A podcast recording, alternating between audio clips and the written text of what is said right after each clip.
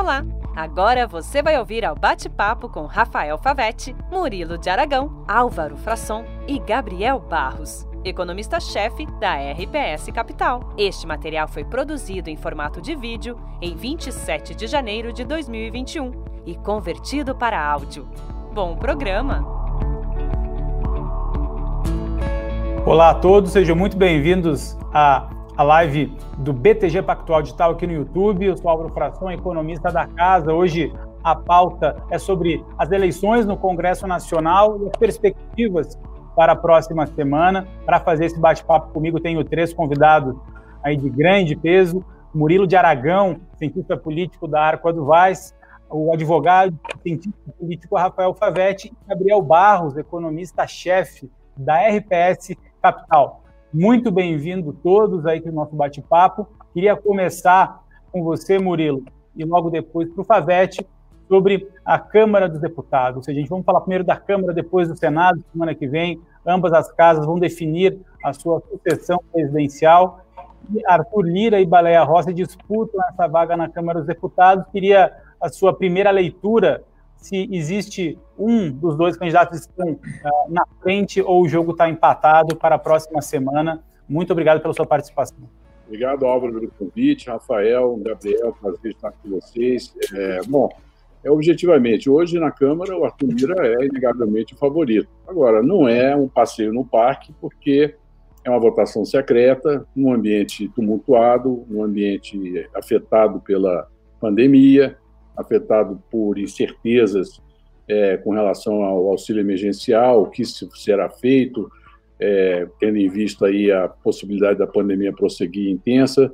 Enfim, então não é uma eleição tranquila, mas seguramente hoje a gente pode apontar o Arthur Lira como favorito para levar e ganhar a eleição na segunda-feira. Agora, é uma eleição difícil, o governo já perdeu, o governo como instituição perdeu eleições importantes no passado, é, quando jogou todo o peso da sua máquina a favor do seu candidato, não deu certo, mas agora parece que o Arthur Lira é favorito, sim. Primeiras leituras aí sobre o, o cenário da próxima semana na Câmara dos Deputados. Primeiro, uma satisfação estar aqui contigo, Álvaro, com o nosso Gabriel Barros e com o meu professor, Murilo de Aragão, que foi meu professor na UNB é, quando eu fazia o curso de Direito, ele era professor de Ciência Política, eu escapava das aulas de Direito para ouvir as aulas, as aulas dele. Colei, professor, mas estudei bastante também para suas aulas. O, o, fato é que, Álvaro, da sua pergunta, hoje ninguém tem na conta, na ponta do lápis, como disse o professor Murilo de Aragão, ninguém tem certeza de quantos votos tem. Por outro lado, o grupo de Rodrigo Maia e Baleia Rossi é muito mais suscetível às traições do que o grupo de Lira.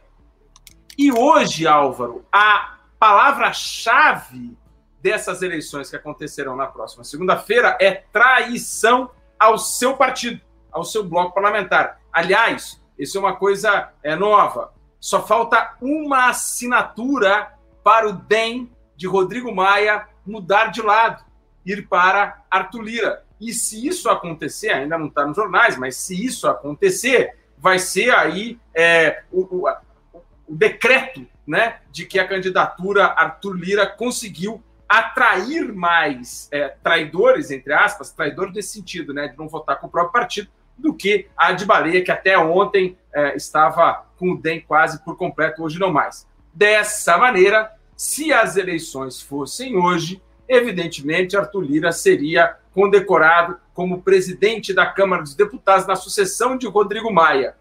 Entretanto, até segunda-feira, evidentemente, muitas coisas acontecem. Mas, olha só, acho que é muito difícil reverter esse quadro. O quadro está se caminhando para Arthur Lira, presidente da Câmara dos Deputados. Gabriel, queria trazer você aqui para a nossa conversa, antes de a gente é, bater uma, uma, bola sobre as, as, perspectivas do Senado uh, Federal. Uh, tem se falado muito no mercado financeiro sobre uh, auxílios emergenciais, né? dado que a, a, evolução da pandemia permanece, o cronograma de execução da vacinação ainda é incerto, isso tem atrasado a atividade econômica, a retomada de serviços, isso acabou surgindo uma uma urgência no Congresso em fazer alguma resposta para a população e a resposta tem sido aí potencialmente uh, auxílios emergenciais. Queria saber, na sua visão, se este auxílio emergencial potencial de 2021 uh, ele pode ser feito dentro do teto de gastos e se existe alguma outra forma do mercado comprar esse auxílio emergencial sem criar um estresse nos ativos financeiros por conta de um potencial perda do regime fiscal vigente. Muito obrigado pela sua participação de novo. Bom, primeiro, boa noite a todos, boa noite, Alvo. Prazer estar tá, tá, tá de volta aí, ainda mais na presença do Favete e do Murilo. Sobre a prorrogação do auxílio, eu, eu imagino que, a minha leitura é que o mercado está bem dividido.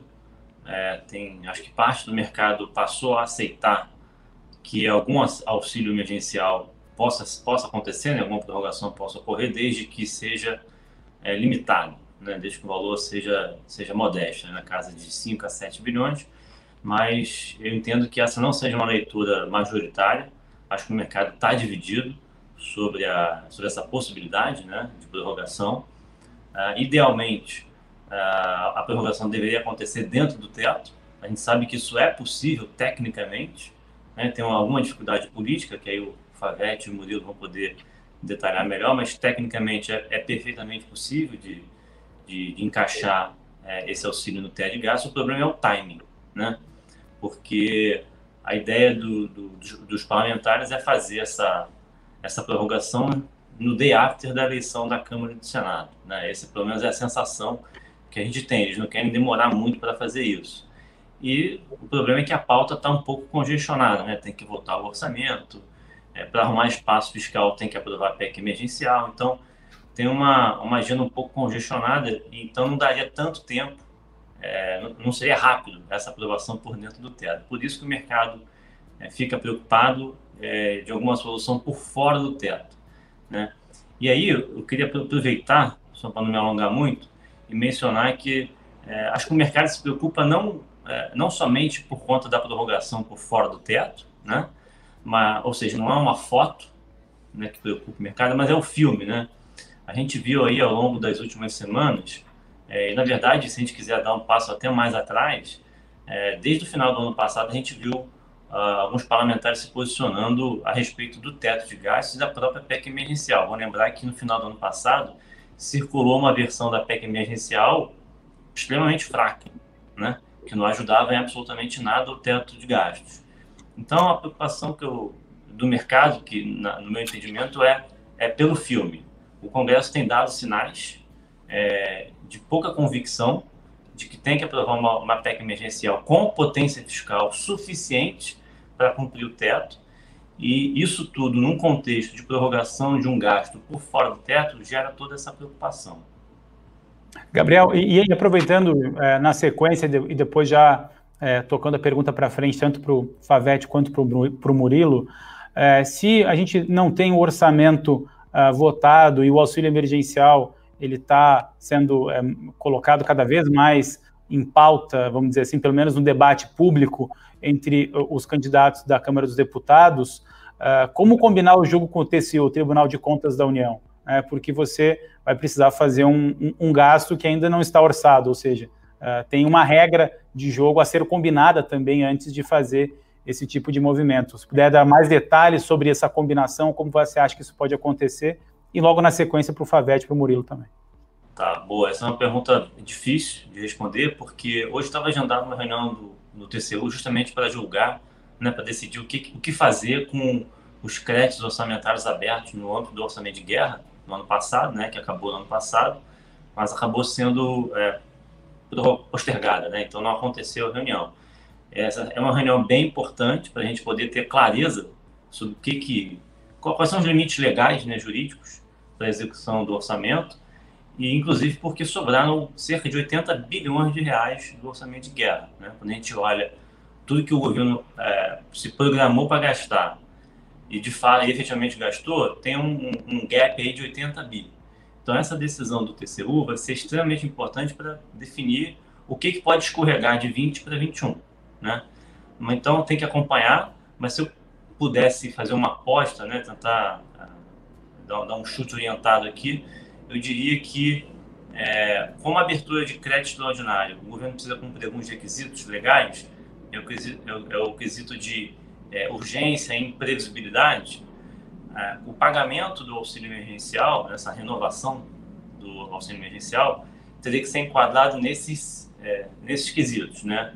É, não é fácil, porque a pandemia ainda está acontecendo, né? Ela está com a gente desde o ano passado, mas eu acho que é, dentro desse dessa narrativa da segunda onda, né? Teve aquele pico, desceu, depois está tendo um pico novamente. Talvez o governo consiga enquadrar dessa forma. Foi surpreendido com um, um, um, um avanço, né? Um recrudescimento aí da, da pandemia e aí isso pode trigar um, um novo auxílio. Pode, a saída pode eventualmente ser por esse lado. Murilo, Rafael, qual a opinião de você sobre como o Congresso pode e o governo pode articular esse auxílio junto ao Tribunal de Contas da União? Olha, é, Álvaro, eu, eu, concordo com o Gabriel e, e, o fato de existir esse crédito ano passado e a decisão do TCU, isso politicamente pode ser é, pode ser resolvido, né, tendo em vista a gravidade da situação. É, eu não vejo é, uma, um grande problema em não ter, quer dizer, desculpe, eu vou refazer a minha afirmação. Eu vejo como inevitável, tendo em vista o aumento da pandemia, a prorrogação do auxílio. Eu, o que eu acredito é que o, o auxílio será é, prorrogado dentro do teto, seja por meio do, dessa trilogia que é, é PEC emergencial, depois orçamento e depois auxílio emergencial, seja por meio da, da aceitação do uso desses restos apagados do ano passado, ou desse dinheiro que sobrou do ano passado, com a abertura de créditos extraordinários destinados a, a, aos gastos com auxílio emergencial ou algum programa que, que o valha. Isso aí vai ser feito, não tem jeito. Pela situação que a gente vive hoje, é, e que quebrou as expectativas positivas que existiam no ano, no final do ano passado, no final do ano passado todo mundo já estava contando aí com crescimento 3, 3,5% do PIB. O que aconteceu em janeiro mostrou que a situação provavelmente não será tão positiva assim. Então, é, é, o caminho é por, é por aí. Ou seguindo esse roteiro que eu disse, PEC emergencial, orçamento, e depois uma, um específico sobre o auxílio emergencial, ou ter uma solução mais simples seria ter o aval do TCU para se gastar esse dinheiro e pedir o crédito extraordinário ao Congresso, que certamente iria aprovar. Favete, qual é a sua opinião em relação a isso?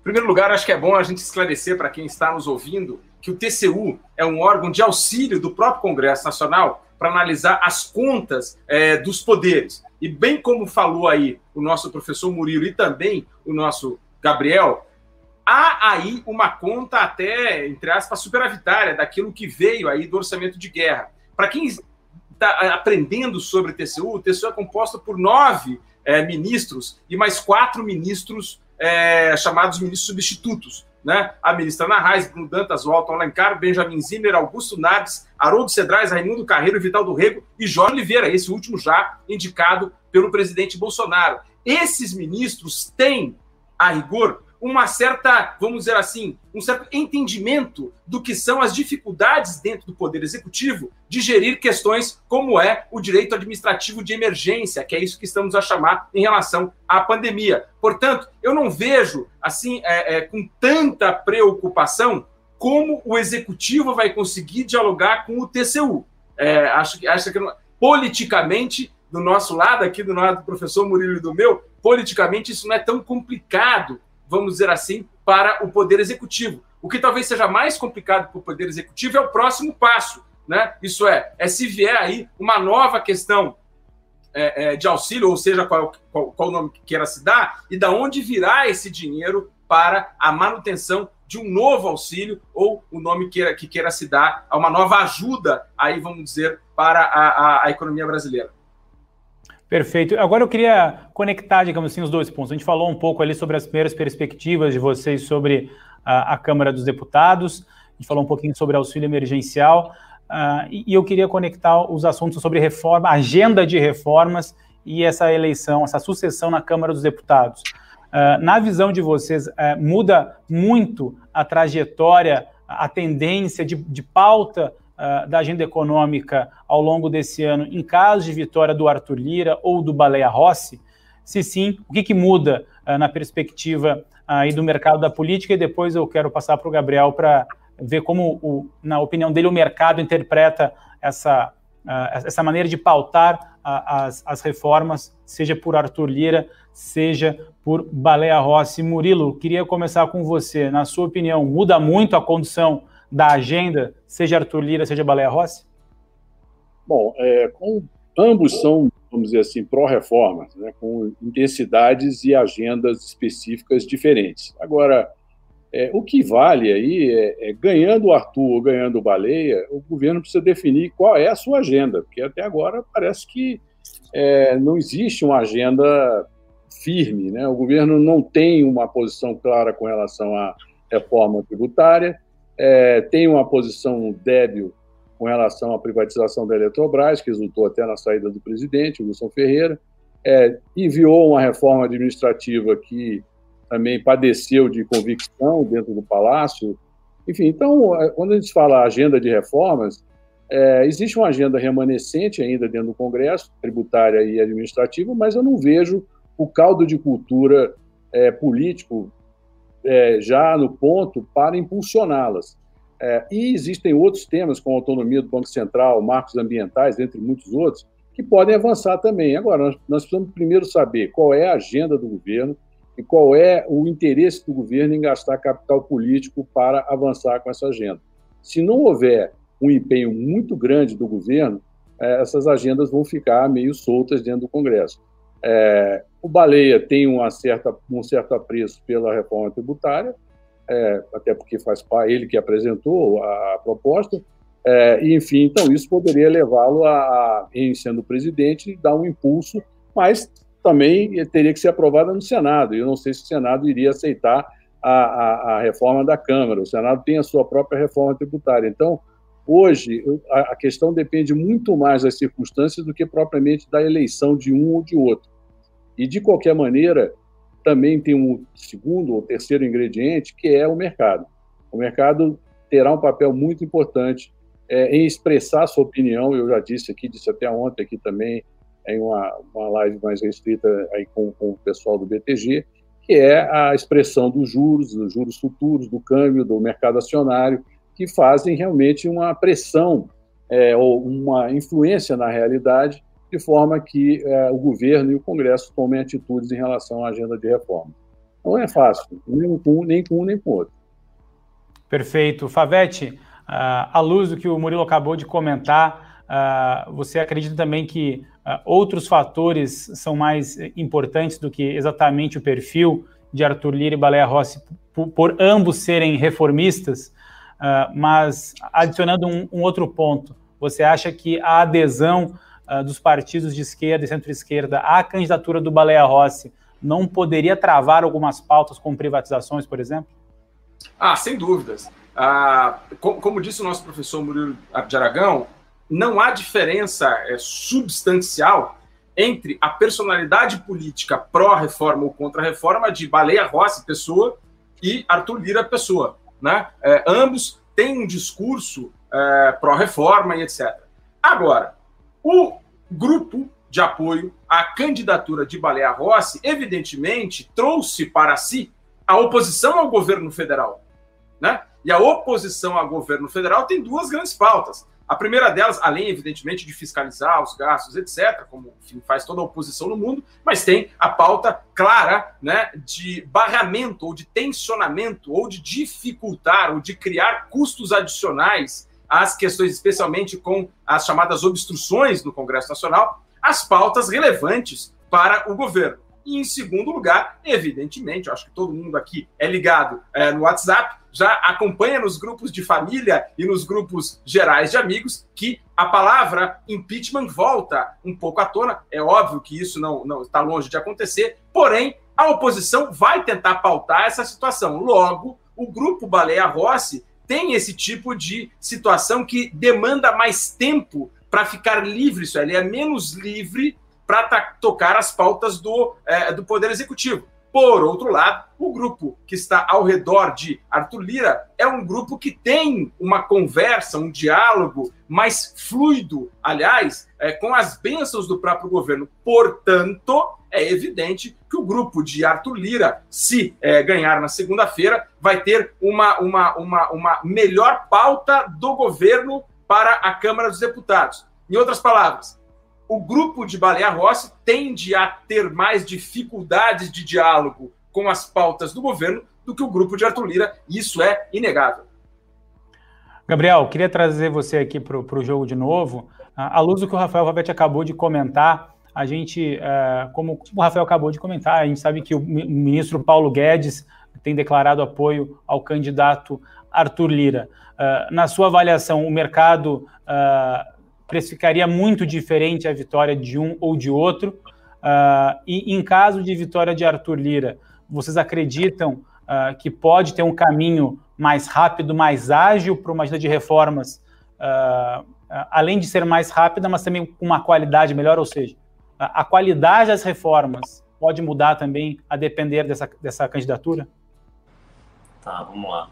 Eu, eu, eu acho que sim. Eu, talvez eu, eu, eu discorde um pouco do, consenso de mercado, que, que acredita mais, talvez, na, na, na, hipótese de, uma vez o líder sendo eleito, a agenda de, a agenda de reformas fique um pouco mais facilitada. Eu sou um pouquinho mais cético pelo seguinte: eu acho que é, é indiferente. Se eu pudesse ir para o final da, da minha resposta, eu acho que eu sou indiferente, ainda que eu, eu concorde com o Favete que no day after tem uma certa excitação, né? E, e a gente pode, né, o mercado pode acreditar que o, a presidência do Arthur Lira possa entregar é, reformas mais rápido. Mas eu sou um pouco cético com relação a isso, porque a, a gente está vendo um processo, é, uma disputa muito, muito pegada, né? muito truncada aí entre os dois grupos. Então, eu imagino que a, o day after dessa eleição, a, a gente vai ter uma Câmara e um Senado muito rachados, né? É, e, e, portanto, vai ser difícil de você formar a maioria para avançar em algumas agendas que demandam, por exemplo, aprovação de emendas constitucionais. Eu acho, eu, eu, eu não consigo imaginar, eu tenho bastante dificuldade de imaginar o governo conseguindo consenso para aprovar emendas constitucionais, dado que a gente está vendo nesse processo de sucessão das duas casas. Então, eu, eu, dado isso, eu imagino na minha cabeça que é, pautas que demandem aprovação de projeto de lei, né? Pode ser lei ordinária, que é a maioria simples, ou lei complementar, que é a maioria qualificada. Eu, eu tenho mais confiança do que as agendas que dependem de emenda constitucional por conta da forma né, do embate que está sendo travado uh, para essa sucessão. É basicamente isso. Eu acho que o, a gente vai ter uma, uma Câmara e um Senado muito rachados. Isso deve dificultar a agenda é, prospectiva. Não necessariamente isso é catastrófico, tá?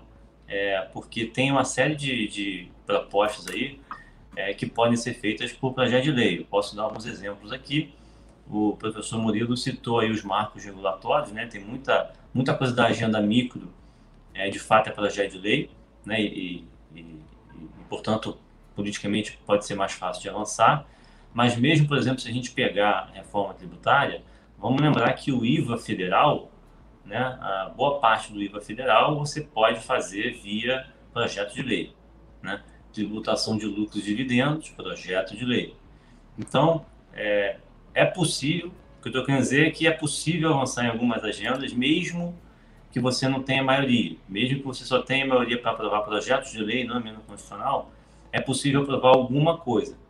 Então, o cenário pode ser que é, não, não, seja tão maravilhoso assim, digamos, uh, no, no day after de uma presidência do, do Arthur Lira, uh, mas se a gente conseguir aprovar alguns projetos de lei importantes, como este que eu mencionei, o professor Murilo mencionou também, é, eu acho que uh, não, não necessariamente é um cenário negativo, mas acho difícil ter maioria sólida. Perfeito. Bom, queria trazer agora um pouco a pauta sobre o Senado Federal. A gente tem aí Rodrigo Pacheco e Simone Tebet disputando né, a, a, a candidatura. Uh, Favete, Murilo, começando com você, Murilo, vocês acreditam que o jogo no Senado está mais claro? O Rodrigo Pacheco tende a, ter a vitória na próxima semana ou, de novo, o jogo pode virar gente ter uma surpresa a favor da Simone Tebet? Olha, é, eu, eu, eu, vejo o Senado um pouco mais é, obscuro. Agora, eu queria também voltar um pouco à questão da Câmara, é que a gente pode se surpreender com a votação que pode ser dada aos candidatos, os outsiders, né, tipo Fábio Ramalho, é, Marcel Van Hatten, que podem sair desbastando né, esses dois candidatos preferenciais aí que todo mundo está prestando atenção, o Arthur Lira e o Baleia Rossi. Então, pode ser que a gente tenha uma eleição de dois turnos lá é, e que torne o processo mais emocionante. Com relação ao Senado, é, é, o Rodrigo Pacheco é favorito. O, o, o Davi Alcolumbre trabalha incansavelmente e pessoalmente, voto a voto, e, e, e, uma das características da administração do Davi Alcolumbre foi esse voltar para dentro, né, o atendimento ao senador, é, o Davi foi muito dedicado a essa a construção dessas relações pessoais, até mesmo por ele ser um senador de primeiro mandato, e isso deu a ele é, muito trânsito. Agora, é, o Senado é diferente da Câmara, porque no limite o senador ele não tem uma fidelidade partidária é, é legal, por exemplo. Ele pode mudar de partido. A eleição majoritária não existe fidelidade. Ele pode mudar de partido a hora que ele quiser. Então, ele é muito mais independente, e muitos deles são figuras experientes, ex-ministros, ex-governadores, já em alguns, com alguns mandatos. Eles também tendem a navegar acima das orientações partidárias, acima mesmo das pressões governistas. Enfim, então, eu, eu diria que tem algum espaço para uma surpresa. Ah, se a Simone Tebet tivesse começado a campanha mais cedo, é, duas, três semanas ah, antes, quatro semanas antes, é, e o MDB tivesse se posicionado nesse tempo lá atrás com força em torno dela, pode ser que ela poderia eh, causar uma surpresa. Agora, volto a dizer, surpresas acontecem. Podem acontecer lá também. Agora, o favorito é o Pacheco. Favete, qual que é a sua avaliação em relação à disputa no Senado? A questão do Senado, como já disse o professor Murilo e você também bem pontuou, Álvaro, parece um pouco mais, evidentemente, tranquilo, até porque o, o senador Pacheco é, saiu antes e ele é muito respeitado. Lembrando a todos que o senador Pacheco veio da Câmara dos Deputados, é um advogado, né? E, e, e carrega, portanto, consigo aquele sangue que se tem dos novos senadores, que aliás é quase 70% do Senado hoje.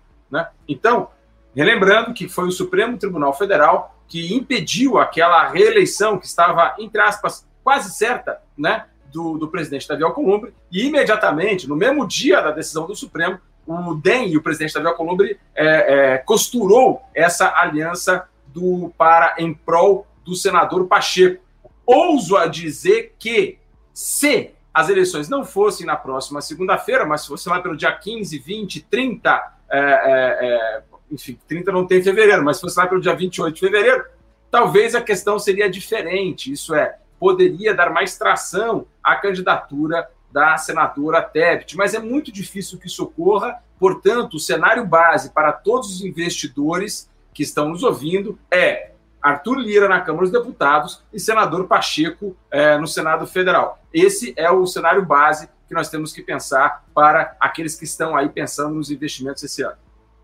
Perfeito. Gabriel, apesar do Rodrigo Pacheco ser o candidato do governo, recentemente ele fez algumas declarações uh, um pouco contrárias à, à, agenda de reformas do ministro Paulo Guedes. Na sua avaliação, isso tende a continuar? Uh, uh, o Rodrigo Pacheco pode mudar a sua opinião em relação a privatizações, que foi, digamos assim, uma das falas que, que gerou um certo estresse nos mercados, ou não? Mesmo um candidato do governo pode digamos assim, dificultar ou, ou ter algumas diferenças em relação à agenda que o ministro Paulo Guedes tentará implementar finalmente esse ano? Então, eu acho que pelo fato dele ser um candidato do governo, né, e ter como padrinho o senador Davi Alcolumbre, que tem uma interlocução muito forte, né, com, com o ministro Paulo Guedes, eu acho que isso tende a facilitar a, essa comunicação, né, essa, essa definição de agendas, vamos dizer assim. Mas não quer, o que não quer dizer que elas serão aprovadas. Né? A gente viu, como você bem colocou, ele se pronunciou recentemente sobre privatização da Eletrobras, né? É, se colocou contrário. Ele também deu declarações sobre o teto de gastos, na direção de que o teto poderia ser alterado, né? digamos assim, minimizando a importância do teto de gastos. O mercado reagiu imediatamente, na linha do que o professor Murilo mencionou, o mercado imediatamente reagiu é, negativamente né, com essa declaração. Então, até agora, o que a gente viu de posicionamento do senador Rodrigo Pacheco para o mercado não é positivo. Né? É, definitivamente, você, na situação atual, onde a única âncora fiscal do país é o teto de gastos, você falar que vai rever o teto, que ele, ele não é imexível, né? ele não é de fato uma âncora, ele pode ser alterado é, por conta dessa situação excepcional que a gente tem, e claramente isso vai na direção oposta a toda a agenda do Ministério da Economia, né? e eles vão precisar sentar para conversar e chegar a um denominador comum, porque uh, não faz sentido, né? não bate com a agenda do, do, do Executivo. Então, eu acho que é esse tipo de posicionamento, né? essa, essa dúvida, é, isso, esse, esses posicionamentos causam dúvida no mercado, sobre a convicção, né, sobre o, o, o, quão, o quanto que o Congresso vai perseverar ah, para que o teto de gastos seja realmente mantido, sem goteira, né, sem flexibilização. E por isso, fazendo aquele gancho do auxílio emergencial que a gente falou lá no início, que o mercado está tão ressabiado. O mercado está é, tá difícil de gerir a expectativa do mercado, o mercado está sem confiança, não acredita mais nessa bússola, justamente porque o processo político está mostrando para a gente é, que a âncora pode ser sim alterada. Uh, e mesmo as propostas, quando os candidatos falam que, ah, não, vamos aprovar a, a, a agenda de reformas, é muito importante. Mas aí quando a gente olha, a, que reforma é essa? Né? Que PEC emergencial é essa que eventualmente pode passar? A gente começa a, a ticar ali vários itens que é, não fazem parte, digamos assim, do, das preferências né, dos, dos parlamentares. Então, ah, é por isso que o mercado fica muito preocupado e sentiu muito essas falas, é, não só do senador Pacheco, mas também da senadora Simone Tebet, que também deu, deu declarações nessa direção, e o próprio deputado Baleia Rossi, é, que tem um histórico de votar uh, com o governo em várias das reformas, chegou também a dar declarações um pouco truncadas e precisou é, refrasear, né? precisou dizer que não, veja bem, não é bem, não é bem isso que eu quis dizer. Então, isso tudo é, é, é muito ruim para o mercado, nessa formação de expectativas do mercado sobre o que esperar do fiscal em 2021. Perfeito. Pessoal, uh, queria uh, agora falar um pouquinho sobre perspectiva política e na leitura tanto de, do Favete quanto do Murilo, começando pelo Murilo, se essa eleição, essa, se a vitória for majoritária do governo ou não na Câmara e no Senado, se isso pode refletir tanto em popularidade do governo e no início da campanha, entre aspas, presidencial, num segundo semestre, ou seja, uh, as eleições no Congresso podem já refletir as eleições presidenciais de 2022? Não, não. As, ele, as eleições do, do, Congresso elas são essenciais para os grupos políticos que estão concorrendo é, por razões regionais, por razões nacionais também, e para o presidente, para é, que ele tenha a sensação de conforto político, de proteção, tendo em vista que o início da campanha é, vai naturalmente exacerbar os ataques, já são mais de 60 pedidos de impeachment, abertura de CPIs, principalmente decorrente da questão da pandemia. Então, é, a eleição ela é importante, sim, para o momento político. Agora, tem a repercussão é, na corrida, porque é muito melhor, você, no caso do Bolsonaro, concorrer com um presidente aliado do que com um presidente adversário. Agora, é importante lembrar o seguinte, que nada disso é definitivo. É, a, a, a, política no Brasil é uma areia movediça. Não existe um, um, rumo partidário, não existe um rumo ideológico. Existe, sim, muito clientelismo, muito interesse específico, muito interesse regional. Então, você vê, por exemplo, aí, o Democratas dividido com relação às eleições, é, o próprio MDB também é dividido em relação às eleições na, na, na, Câmara e no Senado. Então, não é automático dizer, olha, ganhou, tem um efeito imediato. Popularidade? Não, nada a ver, não vai ter popularidade. Agora, eu queria voltar a um ponto do, do que o Gabriel tocou, das reformas infraconstitucionais, que, é, que eu acho que é muito importante para o mercado entender. O primeiro ponto é que, desde 2016, o Brasil empreendeu um magnífico processo de reformas, não só constitucionais, mas infraconstitucionais. Esse processo, ainda em meio à pandemia, continuou no ano passado. Aprovamos algumas leis importantes, é, por exemplo, a lei de, de recuperação judicial, é, e encaminhamos outras, como a autonomia do Banco Central, marco cambial, marco de ferrovias, enfim, então existe uma vocação reformista dentro do Congresso Nacional. Agora, o fundamental é que o governo se mobilize para avançar e escolher a agenda. Com relação à sucessão, é, é claro que para o Bolsonaro é, a prioridade número um dele é a proteção política, não necessariamente o avanço das reformas. Ele quer estar protegido politicamente para avançar uma campanha e confirmar o eventual favoritismo que ele tenha mas é, com relação à popularidade, vai depender de como gerenciar a pandemia. É, a eleição da Câmara e do Senado não tem muito a ver com isso aí.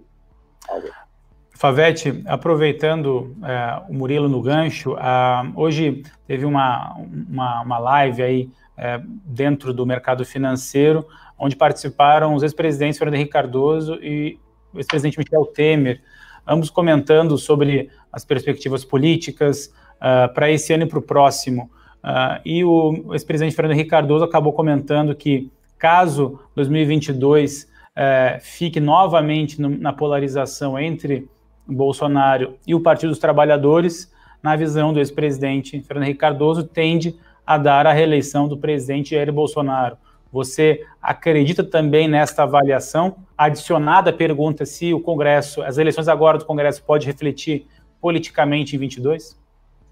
Bom, em primeiro lugar, começando pela, pela, pela primeira pergunta, né, que é a sua, que é sobre a questão se hoje tivesse o Bolsonaro versus o PT, a probabilidade da Bolsonaro é gigantesca, né? até porque dentro do universo do eleitorado brasileiro, talvez a maior das menor minorias, isso é, nós temos, nós não temos uma maioria no Brasil hoje consolidada, nós temos grandes minorias, ok? E a maior dessas menor minorias é o, o, é o voto antipetista ainda. Portanto, e a, a minha prova são as últimas eleições municipais, ok? Onde os dados estão aí, tá? Logo, é, numa, num exercício aqui de, de, de, de pensar se hoje houvesse, de um lado, o PT e de outro lado o presidente Bolsonaro, e parece que as último, o último quadro eleitoral que nós temos daria, evidentemente, um, um forecasting aqui para uma vitória, é, de novo, de, do presidente Bolsonaro.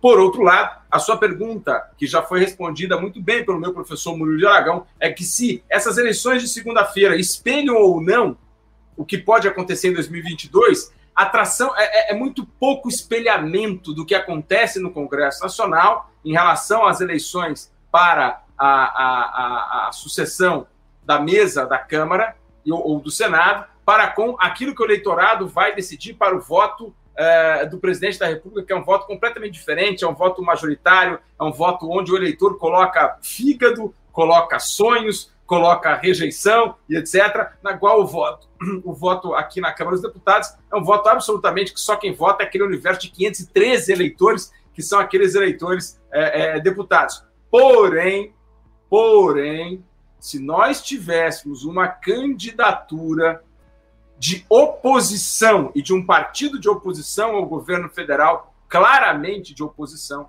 e essa candidatura tivesse sucesso, sim, aí seria algo para os analistas pensarem em uma projeção de dificuldade para a reeleição do presidente Bolsonaro. No atual quadro, onde temos, de um lado, é, PMDB e DEM versus PP e outros partidos, a, a atual conjuntura das eleições da Câmara dos Deputados não reflete em absolutamente quase nada do que pode acontecer em 2022.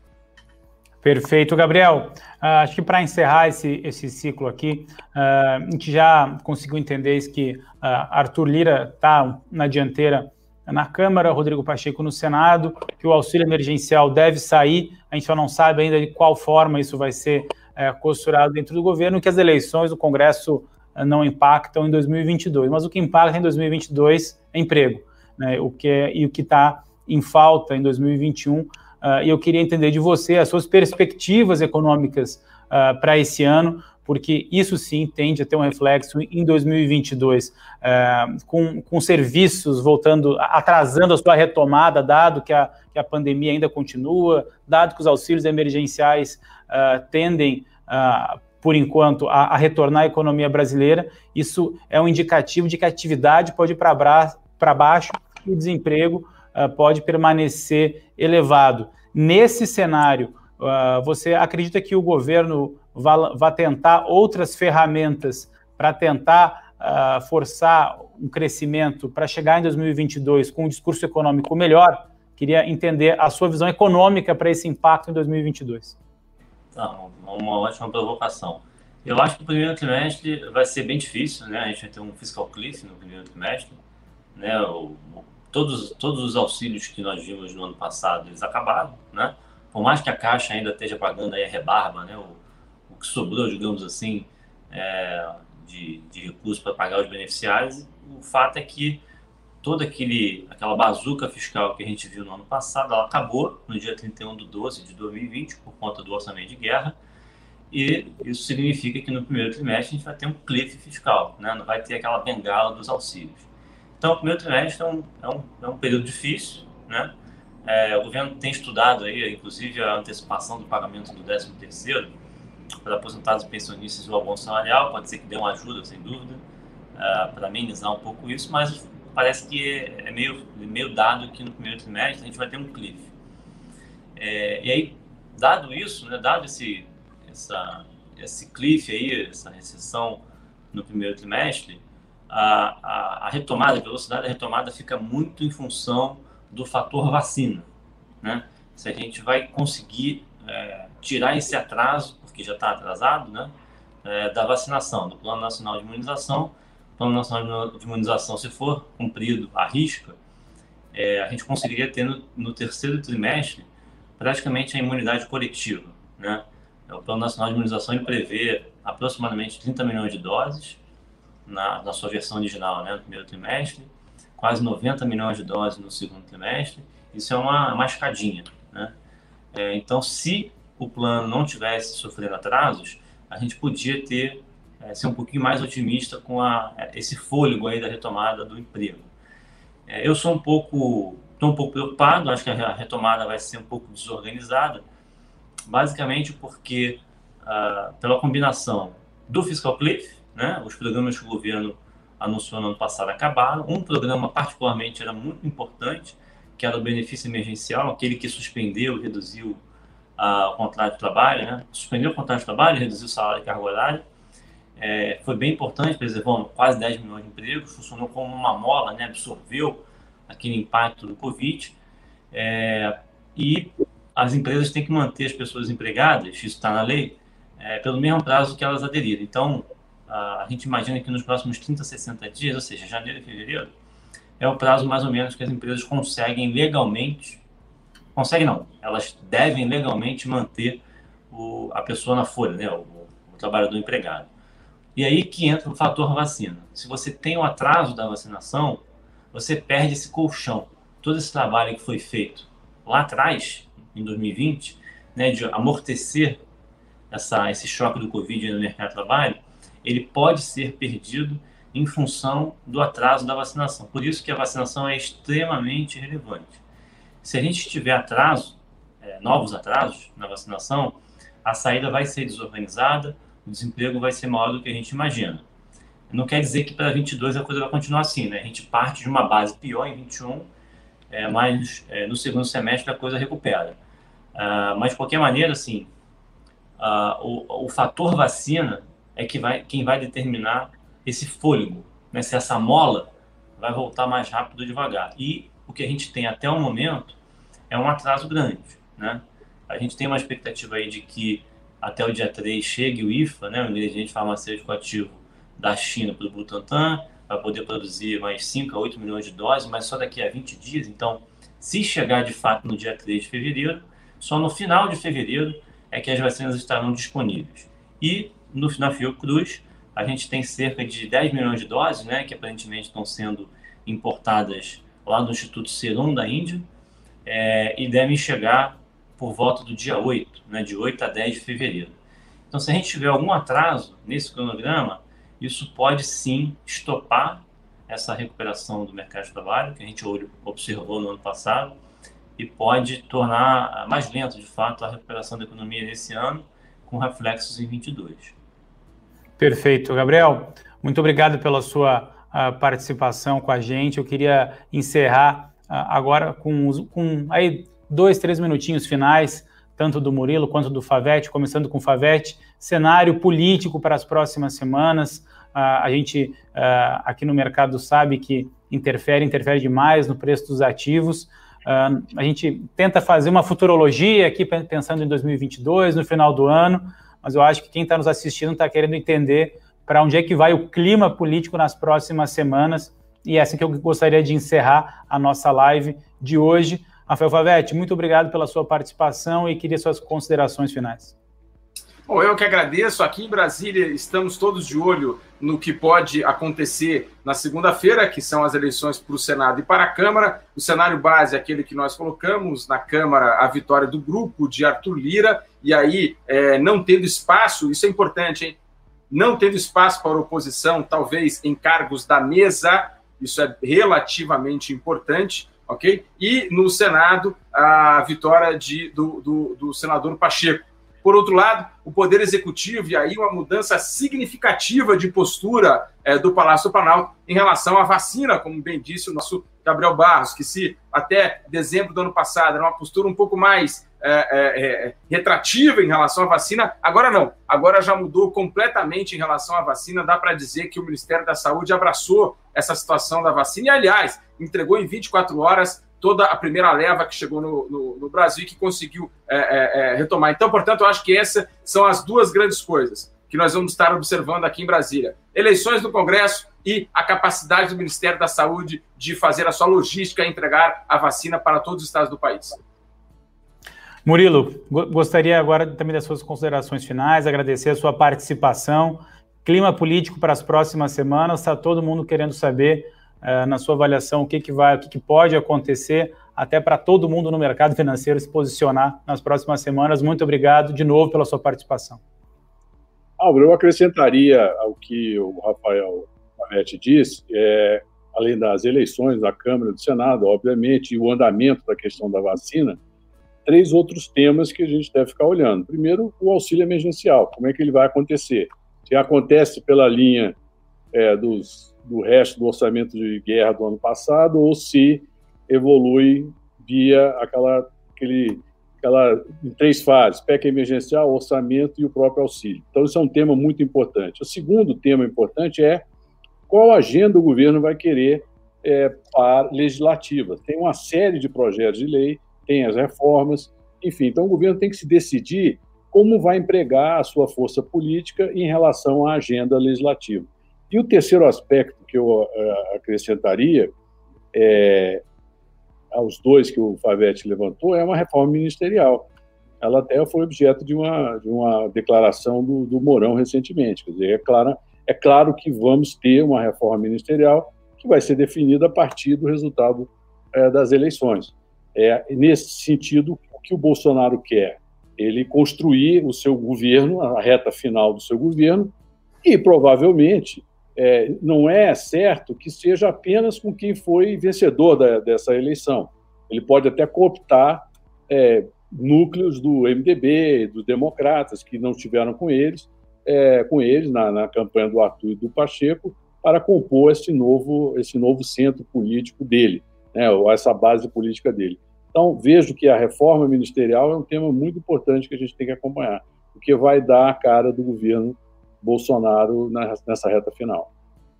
Perfeito. Bom, uh, queria agradecer a todos aqui a participação pela nossa live aqui sobre as eleições do Congresso Nacional, nossa expectativa é, para vocês a todos que nos assistiram até agora. Muito obrigado. A live vai ficar gravada aqui no canal do YouTube do BTG Pactual Digital.